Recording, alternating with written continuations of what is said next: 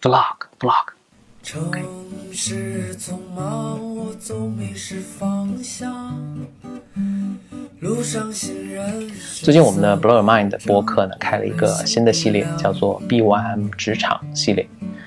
呃，最新一期的内容，最新一期的内容呢是回答了一个 Bimers 经常问到我的问题，就是在工作中，如果老板交给了一个特别特别简单的一个任务，我应该怎么办？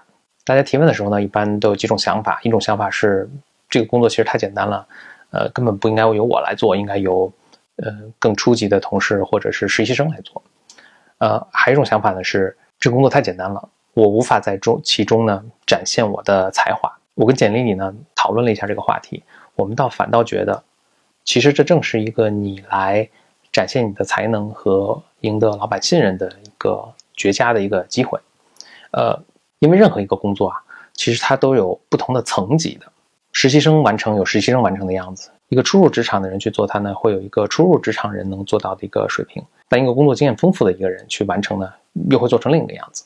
看起来再简单的任务啊，其实它跟公司内部方方面面的业务都会有联系。其实是牵一发而动全身。如果你深挖它之后，你总是能够发现这里能够有特别大的你去施展的一个空间。然后呢，你能够出色的。超出预期的完成这个任务，给你的老板和给你的同事呢一个惊喜。